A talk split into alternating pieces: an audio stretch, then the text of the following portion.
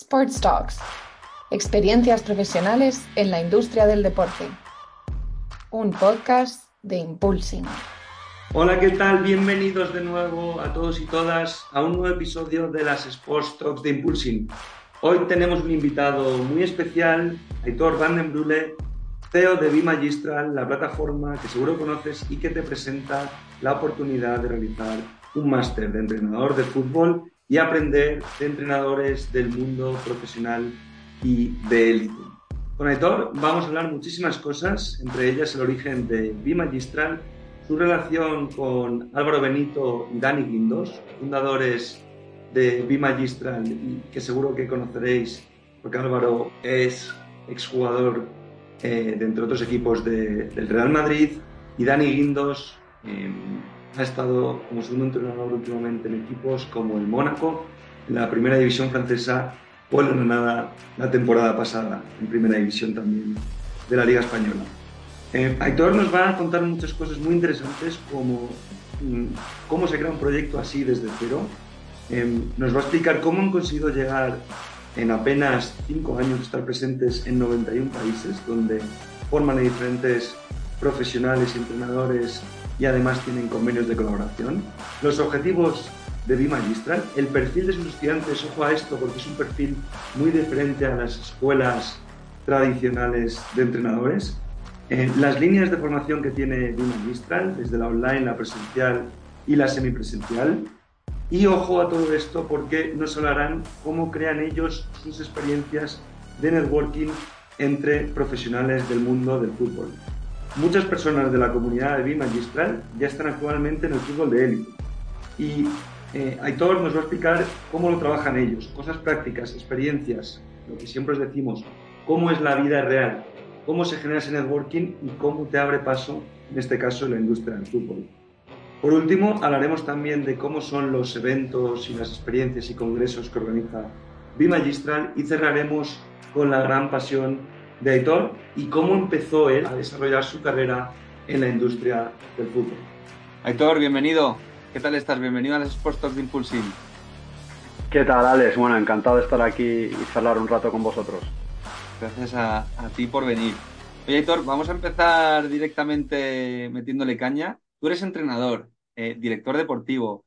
Actualmente llevas todo el tema de Bimagistral, que ahora hablaremos con calma de qué es Bimagistral, etc.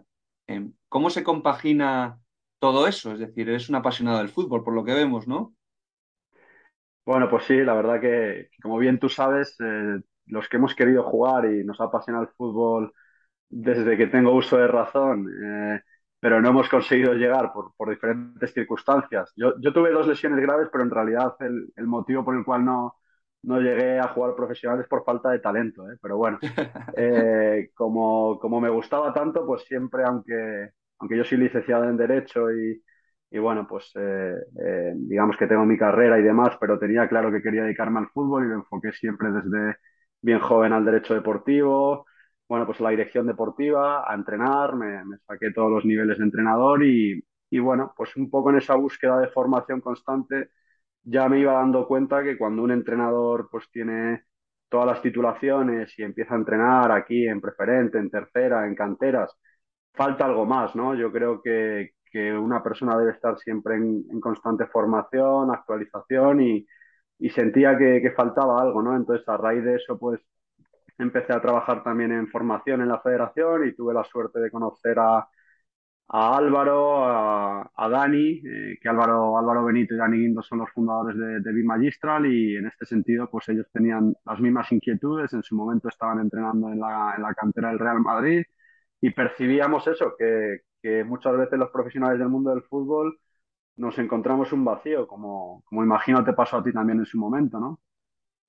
O sea, esa relación con Álvaro Benito y Dani Guindos es en la FEDE eh, y a partir de ahí ellos te trasladan la idea de crear eh, un máster de entrenadores de fútbol, ahora hablaremos de Magistral, pero a partir de ahí nace el proyecto, es decir, de democratizar el acceso de, esa formación de entrenadores y, y qué entrenadores, ¿no? Porque aquí todo lo que hacéis, en, bueno, tenéis dos programas que ahora nos contarás, pero e, ese contenido lo ofrecen entrenadores de primera división, muchos de ellos, ¿no? Sí, efectivamente. Bueno, pero esto nace, eh, la conexión viene por, por Dani, por Dani Guindos, porque eh, Dani Guindos, para, para quien nos escuche, a lo mejor nos escuche sobre todo de países de fuera de España, que tenemos muchos oyentes de Latinoamérica, Dani Guindos eh, era el, que hasta hace nada era segundo entrenador del Granada de la primera división aquí de la Liga de Fútbol Profesional en España. Sí, anteriormente estuvo también en el Mónaco, es un, tío muy, muy preparado y muy inquieto, que, que además tengo la suerte de tener como amigo. Y, te contaba que hace, no sé, 16, 17 años, eh, cuando empezábamos los dos a entrenar siendo chavales muy, muy jóvenes, pues nos enfrentábamos en, en las ligas escolares. Eh, eh, estábamos en las ligas escolares y pues competíamos ya, porque lo seguimos haciendo a día de hoy, competimos a, cualquier cosa que hacemos y, y, bueno, pues con nuestros equipos de colegio, pues empezábamos un poco a, a entrenar, ¿no? Y a, sentir lo que era ser entrenador, aunque éramos todavía, pues estábamos estudiando, éramos chavales, ¿no? Y, a raíz de ahí, pues, pues surgió una relación que luego, pues a la vuelta de los años, el mundo del fútbol ya sabes que, es un círculo muy grande, pero a la vez muy pequeño, ¿no? Y, bueno, pues Dani coincidió obviamente con, Álvaro en la cantera del Real Madrid y estuvieron trabajando juntos y, siempre habíamos pues un poco comentado esto, ¿no? Que, que te decía al principio, que, que sentimos que los entrenadores muchas veces, eh, cuando ya hemos hecho los títulos que son obligatorios para ejercer, nos falta el profundizar en, conocimientos, el compartir, el, hablar con otros entrenadores y, se les ocurrió a Álvaro y a Dani crear esta, esta plataforma mediante la cual desde 2017 venimos viajando por, por diferentes ciudades y países, eh, conversando con entrenadores, intercambiando conocimiento y, y bueno, pues haciendo una recopilación de todo ello y llegó un punto en el que dijimos, ostras, ¿y esto que estamos haciendo nosotros, que es tan chulo? El, por ejemplo, irte a ver a Juan Malillo entrenar y que te explique el por qué hace las cosas y, qué plan de, partido quiere preparar para el domingo. ¿Por qué no lo compartimos con el resto de la comunidad de entrenadores que a lo mejor no tienen la posibilidad de, venir a estos viajes o de, interactuar con, estos entrenadores de, de la élite, ¿no? Pues, pues ahí surgió un poco eh, Bimagistral y, y la idea de democratizar conocimiento. Entonces, Bimagistral parte de un máster para entrenadores de fútbol que nace en 2017, luego está el MBA en Fútbol Management que nace en 2021, pero es que vosotros ahora mismo, para cualquier profesional que también tenga academias o escuelas de ofrezca cursos de entrenadores de fútbol, es que vosotros habéis evolucionado también a impartir eventos, congresos. Eh, ¿Hacia dónde va Bimagistral? Es decir, vosotros desde la parte profesional, ¿qué objetivos tenéis? Obviamente, seguir formando entrenadores, pero vosotros también sois Em, un programa también un poco atípico, ¿no? Y, diferente en el buen sentido, porque claro, normalmente cuando un alumno quiere un programa, aquí nosotros que hemos invitado a diferentes profesionales con escuelas de posgrado, otro tipo de organizaciones académicas vinculadas al deporte, normalmente hay dos objetivos. Uno, obviamente, captar estudiantes, pero dos, que estos estudiantes consigan empleo. Pero en vuestro caso es un poco diferente, ¿no? Porque son vuestros estudiantes, son normalmente profesionales, entrenadores, eh, de fútbol que ya trabajan y, claro, quieren acceder a un contenido que, como bien acabas de explicar, es único porque te lo, imparte la élite del fútbol profesional, ¿no? Pues sí, Alex, tú que, también has sido futbolista y sabes perfectamente cómo funciona esto, eh, nosotros tenemos principalmente varias líneas de formación, pero hay un nicho importante que es el de seguir formando a profesionales. Efectivamente, pues pues eh, me ha sorprendido gratamente y, y, además un poco vas trabajando con gente que está en fútbol profesional, te vas, te vas dando cuenta que siguen teniendo esa inquietud y esa ambición por, por formarse y por saber más cada día. Entonces eh, ahí un poco pues, pues tenemos las tres líneas, ¿no? La línea online, la línea presencial, la línea semipresencial. Obviamente hay gente que está en el día a día de un club de primera división y no puede venir a las jornadas presenciales a formarse, pero afortunadamente hoy en día con los, con los medios que disponemos, pues pues pueden formarse de manera online eh, con nosotros, hacer networking, intercambiar con compañeros. Eh, también muchas veces eso propicia pues que eh, si, por ejemplo, tenemos un director deportivo que se está formando con nosotros y ese director deportivo está en el club X de primera división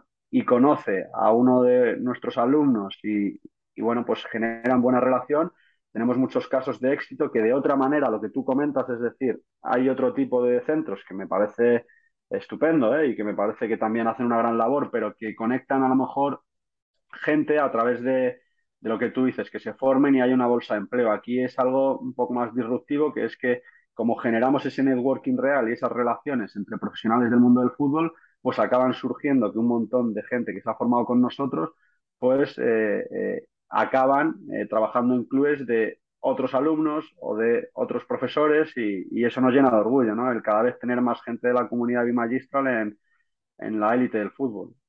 La importancia del networking, ¿no? Que muchas veces la gente, eh, nosotros lo destacamos mucho antes de Impulsing, que es una red, una comunidad para profesionales de diferentes disciplinas deportivas, pero destacamos eso siempre mucho, ¿no? Que una persona siempre se preocupa eh, por el currículum, eh, por aplicar, por buscar nuevas oportunidades, por presentarse, pero claro, al fin y al cabo no te contrata el club, te contrata la persona que trabaja en el club, ¿no? Y eso, pues por ejemplo, vosotros habéis creado una comunidad, ¿no?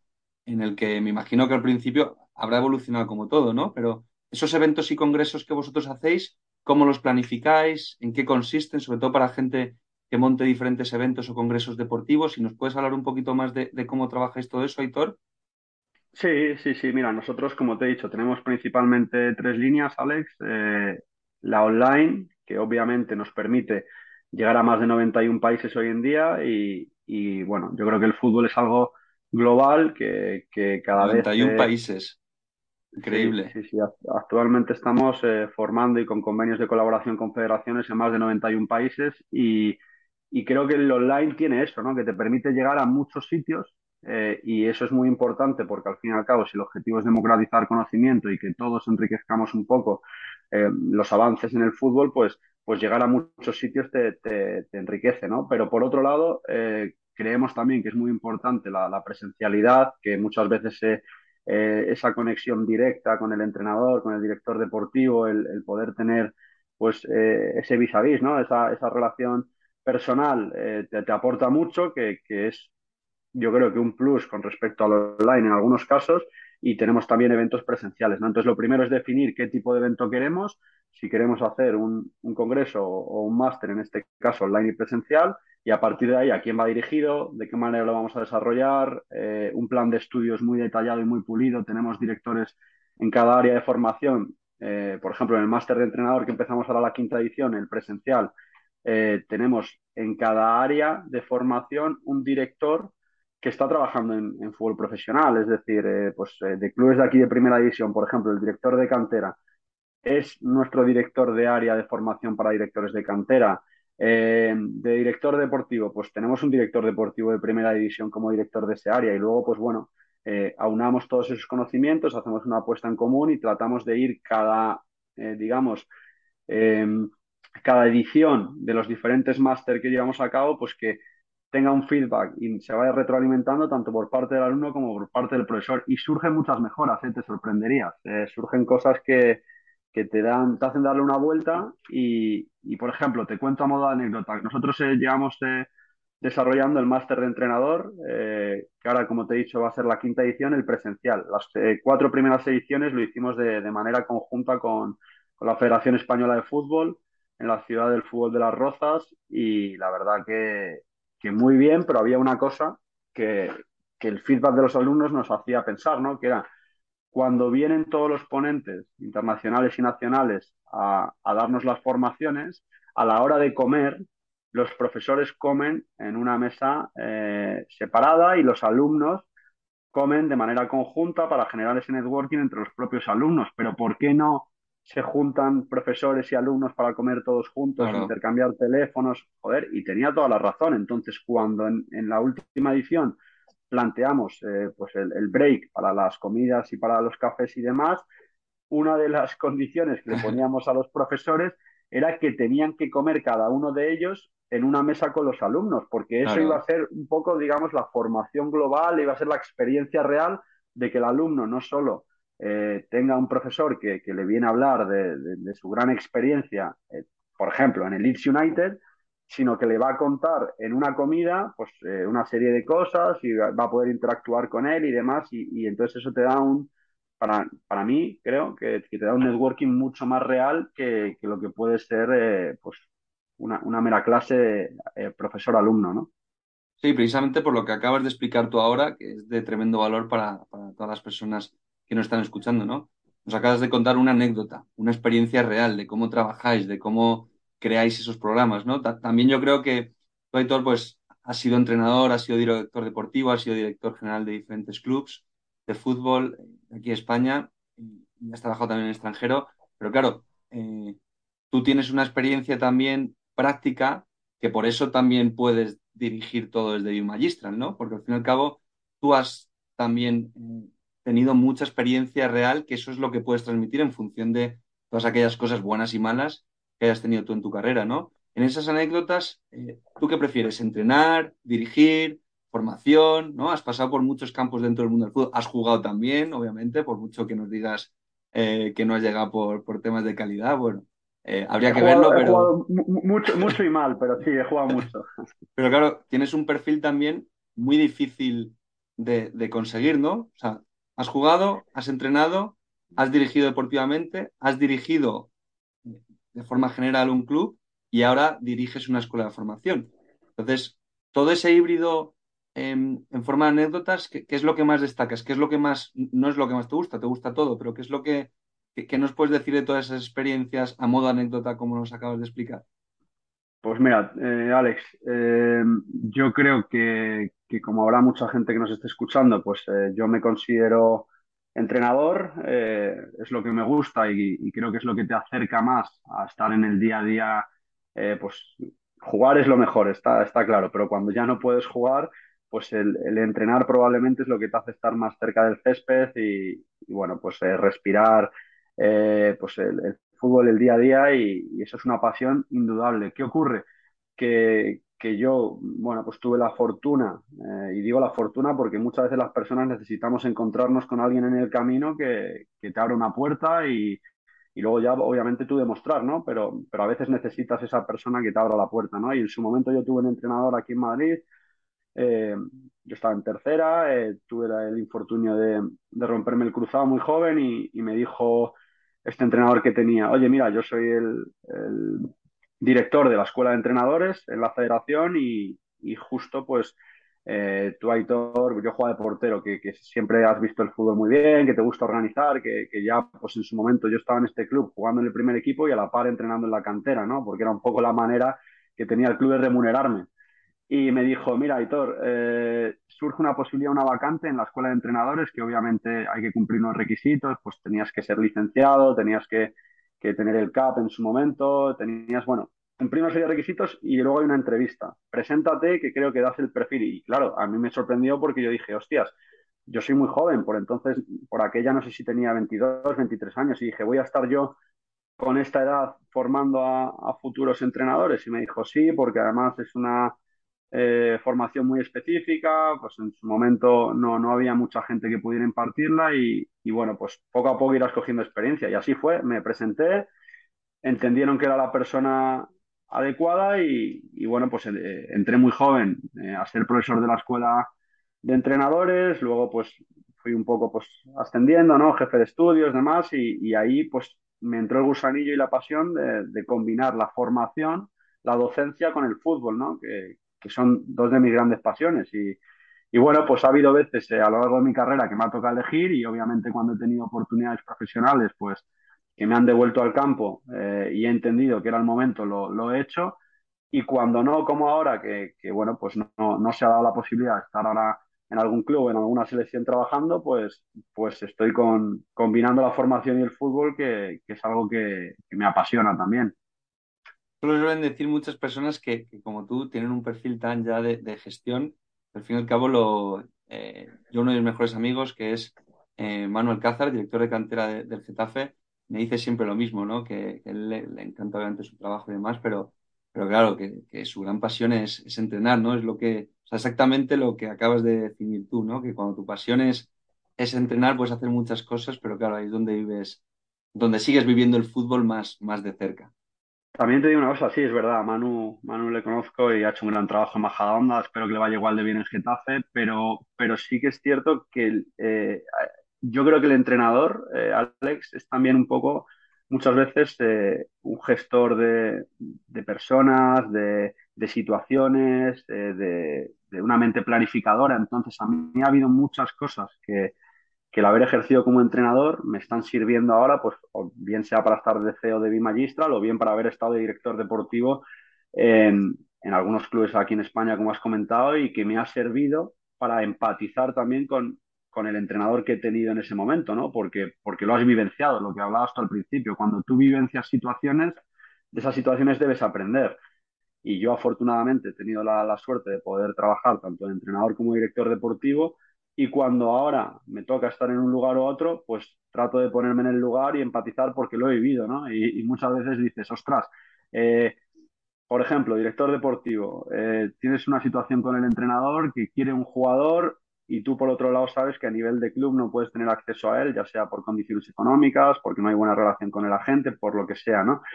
Y tienes que hacerle ver que, que a veces el club, eh, no por ir en contra de él, no va a poder facilitar el, acceso a ese jugador, ¿no? Y, sin embargo, cuando estás entrenador, tú sabes que la necesidad que tienes en ese momento para mejorar tu equipo es ese jugador y dices, ostras, pero si es que le tenemos a tiro, ¿por qué no, no le traemos? ¿no? Y hay muchas cosas detrás y bueno, pues hay que, hay que gestionar situaciones. Y, y, pero el entrenador, Alex, si te pasa a ti ahora con impulso inseguro, eh, es una persona y las personas yo creo que somos constantes relaciones personales. Tú vas al supermercado y tienes que tratar eh, con el cajero que te está atendiendo. Vas al banco y tratas con el, con el banquero. Eh, ahora mismo tú y yo estamos aquí hablando de, de dos plataformas que consideramos que son eh, pues, eh, muy chulas para, para, la gente del mundo del fútbol, como Impulsing y Bimagistral, y estamos teniendo una relación personal, una charla, aunque sea a través de un Totalmente. Entonces, son constantes relaciones personales que tienes que manejar y para mí eso es muy importante que un profesional del mundo del fútbol